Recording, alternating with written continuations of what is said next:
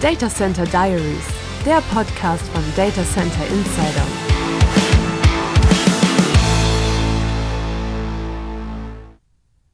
Herzlich willkommen zum ähm, Podcast, zum heutigen Podcast von Data Center wir reden heute über die Rolle, die das Rechenzentrum im Multicloud-Universum einnimmt. Ja, so könnte man es verkürzt sagen. Ich bin natürlich auf der Spur von Cloud, Multicloud, Hypercloud, Hybrid Cloud, äh, Sovereign Cloud und ähm, dann gibt es ja auch noch das eigene Rechenzentrum, was da irgendwie mitspielen soll. Und tatsächlich gibt es Indizien, dass sich die Rolle des Rechenzentrums wesentlich verstärkt, dass das sozusagen die, ähm, zunehmend wieder der Blueprint wird für ähm, alle Aktivitäten in der Cloud. Und dazu habe ich natürlich einen Experten eingeladen und das ist Uwe Müller von Cisco. Und weiterhin möchte ich ihn bitten, sich selber vorzustellen, damit Sie ihn ein bisschen kennenlernen. Ja, liebe Frau Osler, vielen Dank für die Einladung.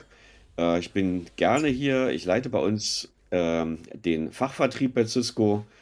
Äh, wir adressieren äh, alle Themen rund um das Rechenzentrum, äh, was da beinhaltet, die Serverkomponenten, äh, das Storage, äh, die Netzwerkkomponenten und nicht zu vergessen, immer mehr wichtig, all die Software, die es benötigt, um eine hybride Cloud zu betreiben. Ähm, wir reden heute, äh, das haben wir so vereinbart, nicht über Cisco-Produkte, sondern äh, tatsächlich über das Thema. Aber Herr Müller, den kenne ich als äh, wesentlichen Experte in dem Gebiet und ich denke mal, er kennt so viele Kunden und so viele Vertriebspartner, dass er sicherlich ähm, Wertvolles dazu beisteuern kann. Er hat mir vorab eine ähm, gelegt und da steht drin, dass ungefähr ein Drittel der Unternehmen auf der Basis von Cloud die Digitalisierung aller Geschäftsprozesse umsetzen möchte. Ähm, also äh, genau sind es 33 Prozent. Äh, so steht es in der Studie. Das ist jetzt viel und wenig. Ähm, das würde ich gerne mal vorausschicken. Ähm, dann sind aber insgesamt in derselben Studie gibt es noch eine wertvolle Zahl. Das besagt nämlich, 5% aller Unternehmen setzen, ähm, haben alles auf Public Cloud gesetzt. Das ist ja jetzt nicht der, äh, der Wahnsinnshammer. IDC kommt allerdings zu dem Schluss, ähm, dass es notwendig ist, ähm, verstärkt auf Cloud zu setzen. Und da hake ich mal ein. Was sagen Sie denn dazu? Ja, diese Frage äh, die treibt uns auch seit äh, Jahren um und wir ähm, fragen unsere Kunden grundsätzlich äh, über längere Zeit äh, schon. Und was wir wahrnehmen, nicht nur durch die Befragung, sondern durch unser tägliches Tun, ist, ähm, dass mehr und mehr Kunden wirklich in die Cloud gehen. Äh, die Motive sind unterschiedlich. Ähm, manche Dinge lassen sich äh, aus Kostengründen äh, gedacht äh, nicht anders darstellen, als sie in der Cloud äh, zu, aus der Cloud zu konsumieren. Äh, manche Dinge äh, lassen sich auch nur so bauen, also mit wirtschaftlichen Mitteln selber nicht bauen und dann sucht man sehr selektiv Angebote aus der Cloud. Was Können Sie wir, mal Beispiele geben? Ja, ähm, also wenn wir äh, zum Beispiel das Thema, Thema 1, Lesen, Schreiben, Rechnen nehmen, ja, dann sind äh, doch einige, die sagen, also Lesen, Schreiben, Rechnen, äh, das konsumiere ich aus der Cloud. Wir wollten ja nicht über Produkte und über Hersteller konkret reden. Ähm, wenn Sie aber äh, zum Beispiel zeitlich limitiert einen äh, Service brauchen oder äh, einen sehr komplizierten Service brauchen. Ja, wir alle kennen das Thema, ich äh, muss mal eben kurz, werden wir wahrscheinlich noch drüber sprechen, ähm, ob es da auch andere Motive gibt, äh, eine, eine AI-Instanz äh, in Betrieb nehmen und nutzen, ähm, dann sehen wir, dass sowas konsumiert wird. Äh, also das eine eben aus Kostengründen geht nur so und geht nicht anders ähm, und das andere eben äh, aus äh, äh, am Ende auch wirtschaftlichen Gründen, aber eben die Einfachheit äh, der Konsumierbarkeit komplizierter Systeme ist halt für manche ein Motiv. Aber zurück zu den Zahlen. Wir haben äh, bei unserer eigenen letzten Umfrage äh, auch 60 Prozent äh, als Feedback bekommen, dass in die Cloud gegangen wird. Wir haben, wir sind selber auch Mitglied einer, ähm, einer Data Center Organisation, Data Center Association in, in, in Deutschland. Und da haben wir festgestellt, äh, zusammen, dass äh, alle in die Cloud gehen oder fast alle in die Cloud gehen, aber niemand, äh, fast niemand sein äh, privates Rechenzentrum äh, in Anführungsstrichen abschaltet. Was wir sehen, um das vielleicht ein bisschen anzufüttern, ist, dass es eine Konsolidierung von äh, privaten Rechenzentren, privat heißt jetzt nicht Hypercloud, sondern eben ein Managed Service, ein von dem Kunden betriebener äh, Service. Ähm, das soll das einschließen. Das findet durchaus statt. Also die Rechenzentren, äh, die hier äh, sozusagen betrieben werden, werden größer. In der Anzahl vielleicht sogar auch weniger. Ja, das ist alles äh, Forecast. Was aber auf jeden Fall sehr viel mehr wird, ähm, ist das äh, sogenannte Edge Computing, was ja auch firmiert unter Data Center. Äh, das heißt also, unsere Kunden wollen näher da rechnen und öfter da rechnen, wo Daten entstehen äh, und auch das Ergebnis in der Nähe der Entstehung produzieren. Das heißt, in Summe äh, wäre unsere Beobachtung, und das wäre die Antwort auf Ihre Frage, ähm, dass es sehr, sehr wenige gibt, die nur Cloud machen, dass fast alle eben auch Cloud-Dienste mit einbeziehen. Um. Und also, liebe Frau, Interpretation von, von meiner Seite, äh, im Besonderen auch zur Studie. Ich kann sagen, dass wir die gleichen Beobachtungen äh, gemacht haben, auch äh, durch unsere Umfragen und äh, durch das tägliche Tun mit unseren Kunden. Ähm, wir nehmen wahr, dass mehr und mehr Kunden Cloud-Services konsumieren. Wir nehmen zweitens wahr, äh, dass die Rechenzentren nicht weggehen, sondern dass Teile äh, der äh, Applikationslandschaften äh, in eigenen Rechenzentren weiter betrieben werden. Äh, Art und Anzahl sind äh, je nach Vertical und auch kundenspezifischer Ausprägung unterschiedlich. Ähm, in Konsequenz erleben wir, dass hybride Systeme entstehen. Nicht immer, nicht immer äh, betreiben die Kunden alles selbst. Mehr und mehr wird auch äh, an Businesspartner rausgegeben, sodass also Möglichkeiten des Managed Services äh, für Data Center genutzt werden und infolgedessen äh, verändern sich äh, laut unserer Wahrnehmung auch, ähm, verändert sich die Bereitschaft, äh, Hosting oder äh, Management Services äh, in Anspruch zu nehmen. Und Rechenzentren vergrößern sich als Folge dessen auch, weil dieses Business natürlich äh, dazu führt, ähm, dass größere Rechenzentren entstehen. In Summe, ja, die Summe aus äh, Rechenzentren und auch Edge-Rechenzentren, wir kommen vielleicht im Folgenden noch drauf, äh, ist eine stabile äh, Situation, die mehr und mehr ergänzt wird durch Cloud-Services. Und Cloud-Service als letzter Satz hierzu äh, verstehen oder nehmen wir wahr, dass das nicht immer nur die Hyperscale Cloud Services sind, sondern eben auch die von zum Beispiel deutschen Service äh, sogar äh, Sovereign Cloud Service Providern. Ähm, Sie haben ganz viel gesagt. An erster Stelle würde ich gerne ein, ähm, einhaken. Ähm, die Rolle der Rechenzentren, also äh, beziehungsweise überhaupt das, äh, die Weiterexistenz von Rechenzentren, das hat sich ja nun schon geändert. Also zu Beginn ähm, des Cloud-Zeitalters, würde ich jetzt mal sagen, als man angefangen hat, darüber nachzudenken, hieß es ja, alles wandert in die Cloud und ähm, die eigenen Rechenzentren werden abgeschafft. Jetzt gibt es sowas wie Edge, aber es gibt natürlich auch noch die eigenen Unternehmensrechenzentren.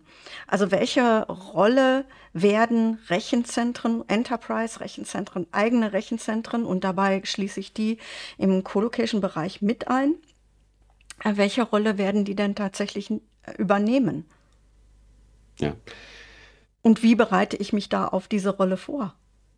Ja, also das ist äh, natürlich eine Glaskugelfrage, äh, äh, die man ein bisschen aus der Beobachtung der Vergangenheit, äh, aber vielleicht auch mit dem Vergleich mit anderen Verticals äh, beantworten könnte. Ich gebe Ihnen völlig recht, es gab eine große, auch mediale Hysterie, ähm, die suggeriert hat, dass ähm, alles, aber auch alles äh, äh, bei Public Cloud äh, Providern oder gar Hyperscalern landen würde. Ähm, der beste Beweis, dass die nicht zu 100 Prozent äh, sozusagen eine, eine, eine Theorie ist, die hätte wahr werden sollen, ist das Bestreben der Hyperscaler, mit ihren Technologien in die privaten Instanzen hineinzukommen. Da gibt es unterschiedliche Konzepte, äh, aber das ist grundsätzlich ähm, der, der beste Beweis. Ähm, mein, mein Blick auf die Welt ist, ja, und äh, deswegen ist das jetzt erstmal nur eine Glaskugel-Aussage, ähm, wenn man das mit der Energieversorgung äh, vielleicht im letzten Jahrhundert, ähm, äh, in der Mitte des letzten Jahrhunderts, wo dann auch neue Technologien wie zum Beispiel Kernenergie äh, entstanden ist, vergleicht, da ging ja auch damals die Leute davon aus, wir brauchen da auf jedem Kontinent ein großes irgendwas Kernkraftwerk, ja, und dann würden wir das hier schon schaffen. Entstanden ist, ja, und äh, diese Länder, die das umgesetzt haben in Perfektion, sind die, die stabile Energieversorgung liefern können. Entstanden ist ein diverses System. Ja, es sind große Kraftwerke, es sind mittlere, es sind Kleinkraftwerke und es gibt auch immer wieder Transformationen. Schauen wir auf die Photovoltaik und auf äh, die Bestrebung vielleicht, dass äh, Konsumer sich Energien austauschen. Ähm, ich, äh, ich sehe sowas Ähnliches äh, in der, in der Rechenzentrumslandschaft. Ja, wir, wir haben Colo, wir haben Edge, äh, wir haben private Rechenzentren, die sehr wohl, äh, in die investiert wird, die sehr wohl weiter betrieben werden und natürlich das eben schon genannte Verhalten, dass bestimmte Services eben von großen Anbietern konsumiert werden. Ich habe ja auch gefragt, wie man das macht. Also Sie haben an, ähm, angesprochen, dass natürlich die, die Googles, ähm, Microsofts und AWSs dieser Welt äh, versuchen, also mit äh, privaten Instanzen in das eigene Rechenzentrum einzu, ähm, einzutauchen Mhm. Ähm, ist das aus Ihrer Sicht tatsächlich auch äh, umgekehrt von der Seite der Datacenter-Betreiber bzw. der Enterprises äh, der beste Weg, weil ich, un, ich ähm, überspringe ja unter Umständen, wenn ich direkt diese Technik nehme, äh, Medienbrüche bzw. Tool ähm, muss keine Toolwelten überwinden oder erstmal aufwendig Brücken bauen, also im Sinne von APIs oder ähm, noch weiteren, ähm, ja, wie soll man sagen, Werkzeuguniversen. Ja. Ähm, also die Welt ist da bunt. Äh, ich, es gibt viele Hersteller, nicht nur unsere Firma, äh, die eben von der privaten Seite her denkt, ja, und Angebote, äh, Angebote kreiert, äh, die beide Seiten verbindet. Also die nicht private Cloud und die private Cloud-Welt. Andersrum genauso, hatten wir eben, hatten wir eben schon gesagt. Ähm, es wird eine nächste Bestimmung äh, kommen und die Kunden werden entscheiden, was ihnen, was ihnen wichtiger ist. Natürlich ist es wie immer so, wenn man eine, wenn wir so wollen, proprietäre Lösung äh, der Brücke, meinetwegen von einem Hyperscaler zu einem privaten äh, Rechenzentrum baut, äh, dann ist es äh, im Interesse, dass das seamless geht, ja, dass vielleicht auch äh, die Schnittstellen, die Angebote äh, des äh, Providers, des Cloud-Providers genutzt werden. Äh, und dann ist auch eine gewisse Abhängigkeit aus Sicht des Verkäufers gewünscht und aus Sicht des Nehmers positiv gesagt billigend in Kauf genommen. Nicht alle wünschen aber diese Abhängigkeit und äh, das Wort Multicloud spricht ja schon, äh, spricht ja schon Bände.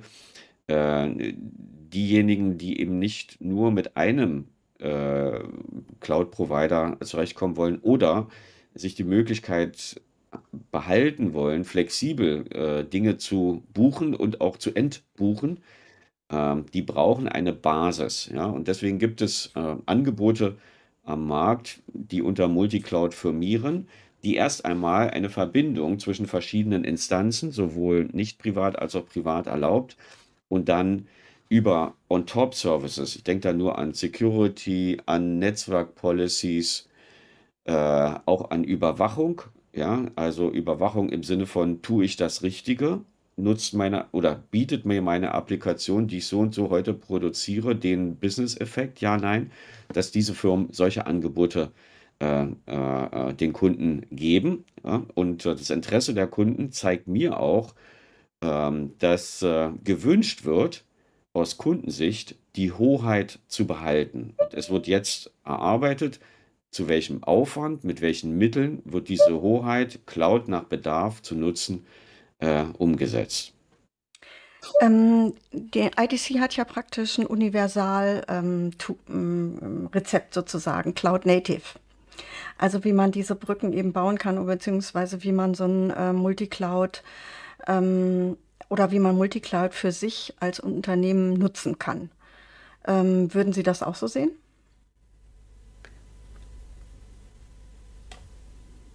Ja, also jetzt sind wir wieder bei dem Thema Motiv, äh, in die Cloud zu gehen. Ein Motiv, äh, in die Cloud zu gehen, ist natürlich die schnellere, agilere Applikationsentwicklung. Schnelle Applikationsentwicklung bedeutet dann auch, dass ich einen anderen Unterbau habe und äh, äh, wir alle kennen das.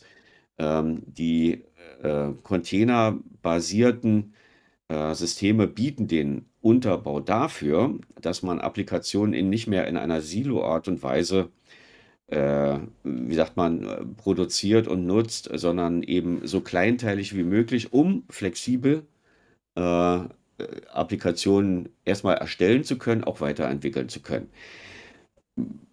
Die ganze Wahrheit ist äh, meines Erachtens äh, aber, dass es eben nicht nur Angebote äh, gibt, die die Kunden interessieren, die dieses Bedürfnis adressieren, sondern eben fertige Services, die von äh, Cloud-Providern angeboten werden. Also machen wir es einfach. Äh, eine, eine, eine virtuelle Maschine oder ein Storage Service gehört auch zu der Begehrlichkeit, ja, oder eben vorhin angesprochen, ähm, das Thema AI gehört auch zu der Begehrlichkeit, wo ich erstmal keine äh, containerbasierte Infrastruktur per se benötige. Also die Welt ist da aus meiner Sicht etwas bunter, aber ich unterstütze das trotzdem, die Wahrnehmung, äh, dass wenn man von der Applikationsseite und Applikationsneuentwicklungsseite kommt, ähm, dann ist das Cloud-Native-Thema ein sehr wichtiges. Ähm, dann muss ich noch mal was ansprechen, und zwar ähm, die ähm, Sovereign Cloud, beziehungsweise ähm, ja, man könnte sagen, die Cloud in der Cloud. Und die kann ich natürlich bauen, sowohl im eigenen Rechenzentrum als, als auch kann ich mir zusammenschustern aus den diversen Angeboten, die verschiedene äh, Cloud-Anbieter haben. Also sowohl im Land als eben auch ähm, von den Hyperscalern. Ähm, jetzt sagen die, ähm, Souveränität ähm, wird immer verwechselt mit Datensicherheit und so weiter. Also vielleicht einfach mal an dieser Stelle eine Interpretation von Ihrer Seite. Was ist denn das überhaupt? Ja, also das ist eine gute Frage von Ihrer Seite, weil äh, viele interpretieren das ja unterschiedlich. Äh, also Herr der Sinne zu sein, äh, äh, Herrscher aller Reusen, äh, und Reusen können jetzt unterschiedlich sein oder unterschiedlich äh, durchlässig.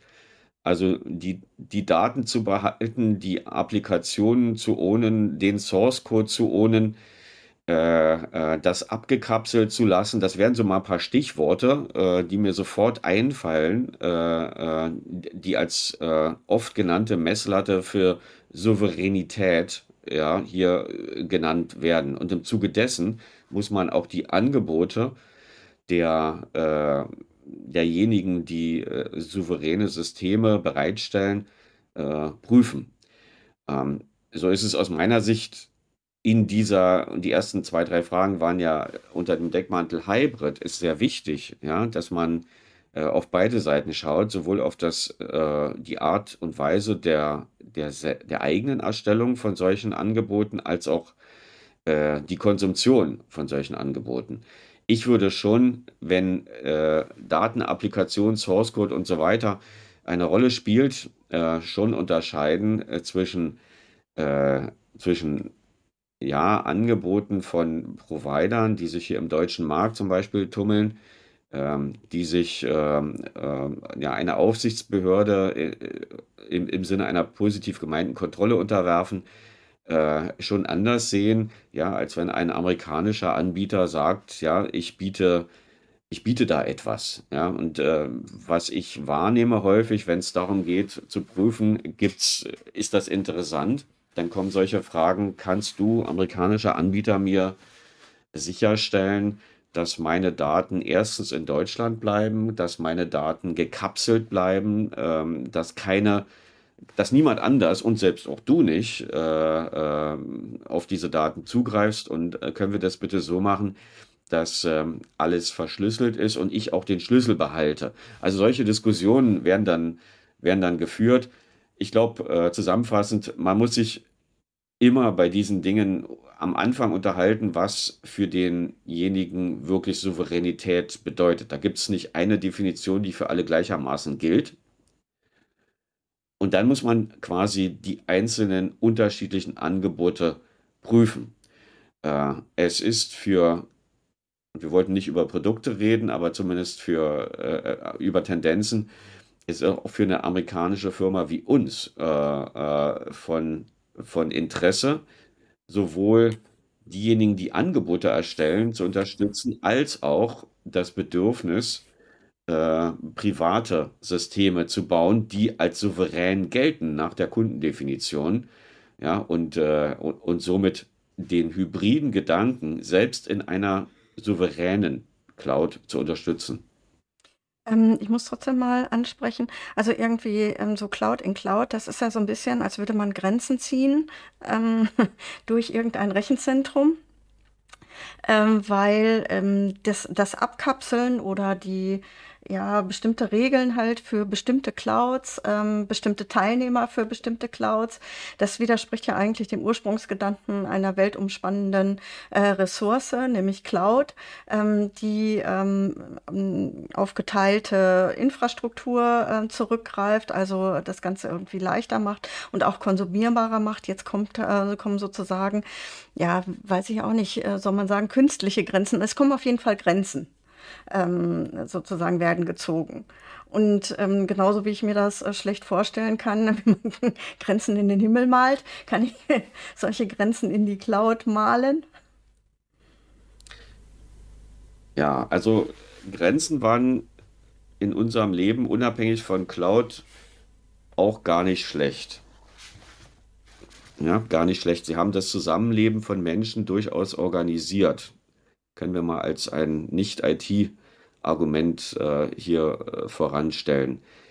Wenn wir diese Frage mal erstmal in Verbindung setzen zu, was ist die Mission von dem einen oder anderen großen Cloud-Anbieter, äh, ähm, dann ist äh, wahrzunehmen, dass viele Daten, viele Applikationen gerne sozusagen zu dem Angebot welches der Cloud-Anbieter hat, äh, gehören sollen. Im Augenblick gibt es keine Grenzen. Es gibt kein, meine Wahrnehmung, ja, es gibt keine, äh, also wenn man schon auf, aus Cloud-Anbieter-Sicht sagt, ich kann dir nicht garantieren, dass die Daten hier bleiben oder ich will sogar mit den Daten, die da, die da bei mir existieren, etwas machen, dann, dann gibt es den Rückweg nicht. Also sprich, der Kunde bekommt ja gar kein Geld dafür, äh, dass, äh, dass er Daten zur Verfügung stellt. Aus meiner Sicht äh, ist die Annahme deswegen, dass das eine gute Idee wäre, dass wir ein unidirektionales System befeuern, das ist, glaube ich, kein Konzept, welches haltbar ist. Und es gibt ja Bemühungen äh, im Bereich Gaia und, äh, und darüber hinaus, äh, dass man sagt, also welche in positiv gemeinter Art und Weise, welche Grenzen äh, können denn eigentlich sogar förderlich sein, um ein besseres Miteinander äh, um ein besseres Miteinander zu organisieren. So will ich das mal politisch beantworten. Ja, da sind ja ähm, ziemlich viele skeptisch bei Gaia X, also zumal es ja noch nicht die Produkte gibt, sozusagen, die man kaufen kann oder nicht den Stack. Ähm, es gibt nur Projekte. Also ähm, so richtig abheben tut das jetzt noch nicht. Aber ich bin gespannt, das soll ja nicht heute unser Thema sein. Aber ähm, ich möchte noch was anderes ansprechen, nämlich ähm, unter Umständen kann ja sowas wie FinOps oder ähm, IDC hat noch Data Ops und Cloud Ops. ähm, dabei kann das ja eine Hilfe sein, ähm, sich zu organisieren. Ähm, FinOps, äh, hier äh, steht, dass ähm, ähm, das in 16 Prozent der Unternehmen Eingang gehalten hat oder Eingang gefunden hat. Das weiß ich auch ungefähr, was das äh, bedeuten soll. Ähm, und ich finde es auch gut, sofern da nicht nur ähm, die Kosten betrachtet werden, sondern tatsächlich auch die Sinnhaftigkeit, was ich wohin stecke also ins eigene Rechenzentrum, in ähm, einen Hyperscaler oder auch in einen lokalen Anbieter. Äh, DataOps habe ich auch schon mal gesehen, hat Eingang gehalten zu 21 Prozent und CloudOps habe ich noch gar nicht gehört zu 19 Prozent. Also vielleicht sagen Sie noch mal, was Sie denn darunter verstehen. DataOps, CloudOps, FinOps. Ja, also einfach lässt sich ja sowas immer erklären durch gute Abstraktion. Also zu FinOps würde ich mal erstmal Automatisierung äh, äh, des Gesamtsystems sagen als, äh, als Überbegriff äh, zu, zu Daten. Ich muss wissen, wo meine Daten sind. Ich muss wissen, äh, welche Daten ich an welcher Stelle brauche. Ich muss Daten sichern. Ich muss Daten vielleicht auch hin und her bewegen. und zu CloudOps, ähm, das ist ein, sehr schöner, äh, sehr schöner Begriff. Da sage ich immer, äh, wer hätte denn vor zehn Jahren sich in einen, oder wer hätte denn, oder vor zehn Jahren haben wir das Problem gehabt, äh, wenn wir ein Auto kaufen, äh, ist da jetzt ein Navi drin oder nicht? Ne, Navi war damals irgendwie 4.000, 5.000 Euro. Ja, dazu äh, Alternative 200 Euro TomTom. Wollten jetzt nicht über Produkte reden, aber das äh, ein Nicht-IT-Produkt kann man mal nennen. Äh, heute, damals hat man das gemacht oder nicht gemacht. Heute setzt sich niemand mehr in ein Auto ohne Navi. Entweder ist da eins drin oder ich bringe eins mit. In die Cloud gehen wir aber heute, ja, und äh, ich glaube, das ist auch Teil der Studie, äh, dass äh, viel unterprovisioniert ist, ähm, dass ähm, mit wenig Vis Visibilität äh, wir heute unterwegs sind und dass wir einfach eine Reise vor uns haben, äh, dieses Thema äh, Cloud Ops äh, zu, zu verstärken. Also das ist für mich das Navi äh, in der Cloud, äh, was, äh, was wir brauchen, was völlig unterbelichtet ist und was, ähm, ja, was sich für viele Kunden lohnen wird und Dienstleister eben auch lohnen wird im Sinne der Implementierung zu, zu ja, zu starten oder zum, zum, zum täglichen Gegenstand seiner Arbeit zu machen. Ja, also Automation, ja, äh, das, äh, das als eine Thema, äh, Navi äh, als das andere und natürlich äh, Datenmanagement in Security, aber auch in, wo habe ich welche Daten und wie viele Daten habe ich. Ähm, das ist, ein, das sind, ist mein Verständnis. Zum Daten gibt es vielleicht noch eine kleine Posse. Also wir wissen ja alle, dass 90 Prozent der Daten niemals mehr angeguckt werden. Ja. Da freue, da freue ich mich auf, äh, auf Angebote in der Zukunft, ähm, dass wir ein vorfälliges Aussortieren von Daten äh, applikationsgestützt äh, finden, dass also äh, äh, vorempfunden, vorgerechnet wird, äh, welche Daten wir, und das hat dann auch positive Konsequenzen im Sinne von Sustainability, Kosten, Cloud-Service und so weiter, dass wir also mit Daten etwas vorsichtiger, ressourcenschonender umgehen ähm, ja, ja, um trotzdem die gleichen Ziele zu erreichen? Ähm, also Nachhaltigkeit. Sie haben es schon angesprochen, das wäre jetzt auch mein nächster Punkt gewesen. Also da bin ich mit IDC nicht einverstanden. Also die sagen ähm, ziemlich ungefiltert sozusagen, ähm, Cloud ist wichtig für mehr Nachhaltigkeit.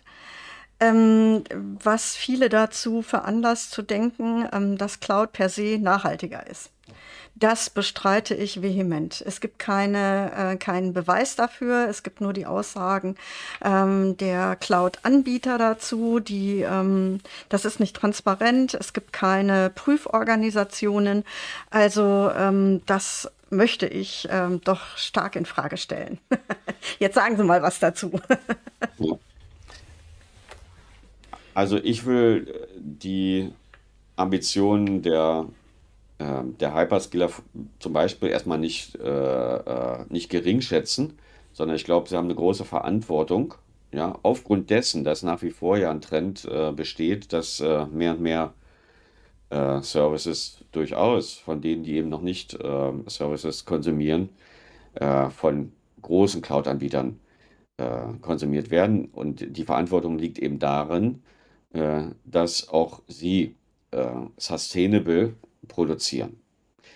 Naja, also die Co-Location Provider, die ja hier ähm, in Deutschland ähm, sehr viele große ähm, ähm Cloud-Anbieter auch beheimaten, die sagen also, ähm, ja, ja, das ist immer ganz schön, was sie so an Werbung machen, aber wenn sie dann tatsächlich mehr zahlen müssen für grünen Strom, dann hört das grüne Gewissen sofort auf. Also ähm, es lässt sich natürlich ganz gut Werbung machen damit und ähm, es werden auch immer die schönen neuen Rechenzentren in den Vordergrund geschoben. Ähm, die alten, die nicht so nachhaltig ist, die werden verschwiegen. Ja. Äh, da würde ich mich gar nicht als Schiedsrichter einmischen wollen, sondern eher äh, mit dem Hubschrauber eine Etage höher fliegen und sagen, äh, ich teile ihre, Einf ihre Auffassung komplett. Äh, ich glaube nicht, dass ähm, nur weil das Gesetz der großen Zahl nun mal so ist, wie es ist, dass ausschließlich äh, jemand, den ich vielleicht auch nicht ganz kontrollieren kann äh, äh und der auch nicht alle Firmengeheimnisse auf den Tisch legt, äh, das ausschließlich durch meinetwegen Hyperscaler, das, äh, weil sie halt, sagen wir mal, mehr überbuchen können, ja, und das ja auch ihr Geschäft ist, ähm, Sustainable Ziele mit erreicht oder Nachhaltigkeitsziele mit erreicht werden können. Das glaube ich nicht. Ne, ich glaube und bin, oder was heißt, ich bin fest davon überzeugt, dass das etwas ist, was uns alle angeht. Also was jeder machen kann, machen muss. Ja, also ich würde das auch vergleichen mit einer kleinen, großen Wohnung oder äh, großem Haus. Also jeder muss das Licht ausmachen von irgendwelchen Räumen, wo er nicht drin ist. Ja, und das, äh, das gilt genauso äh, für äh, Cloud, äh, Cloud-Anbieter. Ja. Also die ähm, oder Rechenzentrumsanbieter.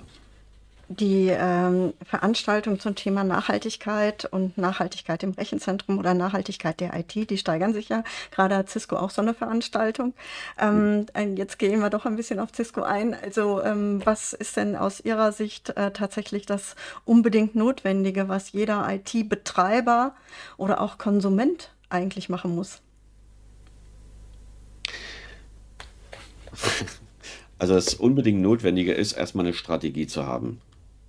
Also eine, eine durchgängige Strategie, äh, die, und das hilft, äh, mittlerweile ja in den Top-Etagen angekommen ist, äh, die runtergebrochen werden sollte, äh, über alle Etagen oder je nachdem, wie die Organisation einer Unternehmung äh, aufgebaut ist, äh, sodass also quasi das etwas ist, wo per Unternehmensstrategie jeder nicht nur eingeladen, sondern eben verpflichtet ist, dort, äh, dort mitzumachen. Wir als Cisco haben eben diese Strategie für uns selber, sowohl für die Art und Weise, wie wir operieren wollen und auch wie wir produzieren.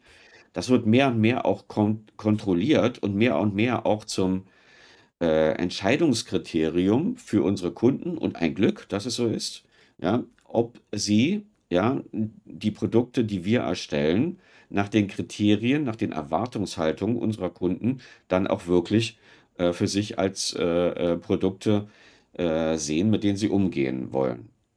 Die andere, der andere Aspekt ist natürlich, wir wollen natürlich durch unser Tun und gern auch im Data Center, aber nicht nur, ja, äh, dazu beitragen, äh, dass Sustainability-Ziele unserer Kunden ja, die mithilfe unserer Produkte Dinge produzieren, erreicht werden. So, und da sind solche Stichworte zu nennen, ähm, wie das Navi, vorhin, das vorhin genannte Navigationssystem, also aus, für unseren Geschmack. Mhm. Ja, genau, haben noch äh, zu wenige äh, ein, ein Navigationssystem am Start. Ähm, das Zweite ist, dass wir, wir wissen ja, äh, und äh, die Industrie hat davon gelebt, ja, dass äh, äh, wir mit zu wenig Überbuchungen unterwegs waren in der Vergangenheit, dass dieses Thema äh, Ressourcenmanagement, äh, brauche ich 100 Server oder reichen 20? Ich übertreibe mal, ja, dass das ein bisschen mehr Einhalt gebiet, gebietet. Ähm, wir, vielleicht zwei Punkte noch, oder ein Punkt, der sich auf zwei äh, äh, Abteilungen dann äh, verteilen lässt. Wir sind Verfechter von innovativer Hardware. Wir glauben, dass wir, dass man Hardware heute als Kunde so nach Innovation beurteilen muss, äh, wie kann ich quasi auch mit der Formel, wie sustainable ist der Server, wie kann ich Leistungen produzieren? Und, und auf der Netzseite, wenn wir diese zwei Hardware-Themen einfach mal als Beispiel nehmen, genauso solche äh, Indikatoren wie ähm, für wie viel Kilowattstunden kann ich welche Anzahl von Bits übertragen? Äh, das sollte Entscheidungskriterien äh, sein, sowohl für die Entwicklung in der Industrie, der äh, wir uns natürlich stellen, aber eben auch äh, für die Auswahl von, von Komponenten, um am Ende ein Sustainable Data Center zu bauen. Ähm, man zeigt ja immer ganz gerne mit dem Finger auf andere. Also wenn ähm, die, ähm, die, die Unternehmen oder die Cloud-Anbieter, die sollen jetzt halt nachhaltige Hardware zum Beispiel kaufen. Aber es ist ja auch so, ähm, wenn es dann darum geht, ähm, den Unternehmen zu ermöglichen, dass sie bis in den Scope 3 hinein äh, Nachhaltigkeitskennzahlen liefern, ähm, dann wird es dann schwierig. Wie weit ermöglicht Cisco seinen Kunden denn den Nachweis von Scope 3? Sie müssen ja dann Ihre Zahlen auch offenlegen. Ja, also ich kenne da nicht jedes Detail, aber kann sagen, dass das uns eine, äh, eine nicht nur Herzens, sondern eine harte Firmenangelegenheit ist. Ähm, Zero äh, äh, oder Net Zero ist, ist, ist klares Ziel und äh, wir haben das an der Börse als klares Ziel ausgegeben äh, und wir werden mehr und mehr detailliert auch in Richtung Börse äh, kommunizieren, wie wir dieses Ziel erreichen. Mhm. Ähm, hier, ich möchte nochmal ähm, IDC ähm, tatsächlich zitieren. Hier steht, dass aktuell für 45 Prozent der Befragten eine größere Transparenz über Nachhaltigkeitskennzahlen sowie für 42 Prozent nachhaltigere Anwendungen und Services für effizientere Abläufe auf der Tagesordnung sind. Das ist jetzt noch nicht mal die Hälfte. Angesichts der starken Diskussion ähm, wundert mich das jetzt doch. Ich sehe das als ein positives Ergebnis. Äh, äh, ja, also ich sehe das als ein positives, weil wir sind alle, äh, wir kennen das alle, äh, unsere Nachhaltigkeitsdiskussion, die wir jetzt haben, äh, die ist quasi eine Weiterentwicklung von der ehemaligen CSR-Diskussion, Corporate Social Responsibility. Äh, damals war das quasi ein, äh, ein Nice to have. Heute, wie vorhin beschrieben, ja, gibt es Ausschreibungen, in denen steht, äh, kannst du mir bitte nachweisen, wie du das äh, oder jenige Produkt äh, hergestellt hast, um dann zu sagen, äh, ja, du bist eligible, überhaupt an der Ausschreibung teilzunehmen.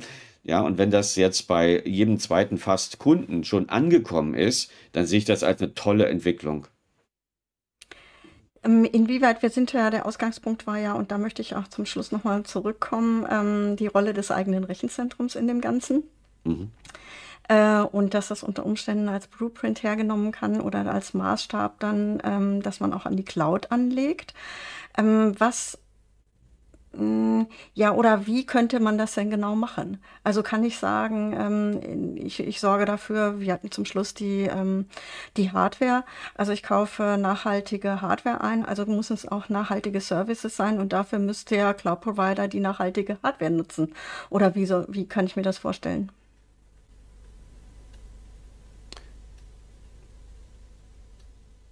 Also wenn wir zwei Sachen äh, aus dem Gespräch jetzt mal versuchen zusammenzubinden, äh, ähm, das Thema Navigationssystem, ja, Cloud-Navigationssystem und das Thema und das Thema Hardware, äh, dann äh, kann ich mir vorstellen, ja, wenn wir in, Zukunft, in die Zukunft gucken, dass wir schon durchaus äh, ein, ein gewisses äh, Reporting äh, uns auferlegen, mit welchem Ressourceneinsatz in Summe, ja, in Summe, wir welche Services produziert haben. Also mit meinetwegen, um es plastisch zu machen, äh, mit der Möglichkeit, äh, weiß ich nicht, 1000 virtuelle Maschinen zu produzieren, haben wir mit unserem System 750 produziert und haben dann so und so äh, einen Prozentsatz erreicht. Genauso äh, auf, der, auf der Übertragungsseite. Und äh, äh, ich kann mir auch vorstellen, dass es, ähm, ähm, dass es dieses Dreieck gibt aus äh, Applikation, Art und Anzahl, Business-Erfolg und Energieeinsatz. Das haben wir heute äh, noch nicht selbstverständlich, aber das kann ich mir vorstellen, dass das, äh, dass das in der Zukunft, äh, um dann die losen Enden zusammenzubinden, eine, eine, eine, eine Rolle spielt und auch die Attraktivität ja, von, äh, von Cloud-Anbietern, das war ja Ihre Frage, dann ausmachen wird, dann zu sagen, also ich kann, ich, ich kann nicht nur nachweisen, dass ich erstens was Vernünftiges gekauft habe, sondern ich kann auch nachweisen, von unten nach oben gedacht, dass ich es vernünftig eingesetzt habe, auch vernünftig produziert habe. Ja, und ich kann dann nachweisen, dass ich quasi damit einen, ein Business-Ziel erreicht habe. Ja, das wäre Von welcher Zukunft reden wir? Zwei Jahre, fünf drei. Jahre, nächste Woche? Na, ich glaube, wir können nicht so lange damit warten. Also wir werden es morgen nicht hinkriegen. Ja, aber wenn Sie mir diese Zahlen anbieten, dann denke ich mir, dass wir in zwei Jahren da Fortschritte sehen. okay. Also, ich würde unser Gespräch an dieser Stelle beenden wollen, es sei denn, Sie hätten etwas, was ich nicht angesprochen habe. Die waren so vollständig, Frau Rüssler. nein, nein, nein, nein. Wir haben alles nur angerissen. Wir könnten über ganz viele Themen ganz viel reden, glaube ich. ich also ich bedanke mich auf jeden Fall recht herzlich. Also wie gesagt, es ist ernst, wenn Sie noch was haben. Vielen Dank. Ich denke, wir haben, äh, wir, haben, wir haben das gut getroffen. Wir haben über Sustainability gesprochen. Wir haben über die heißen Themen äh, Automation und Weiterentwicklung äh, gesprochen, äh, Klammer auf Navigationssystem. Äh, wir haben aber auch über die Strukturen gesprochen. Ja? Also das Thema Private Cloud äh, äh, oder privates Rechenzentrum. Ja, nein, wenn ja, wie viel äh, und welche Rolle spielt das im Gesamtsystem?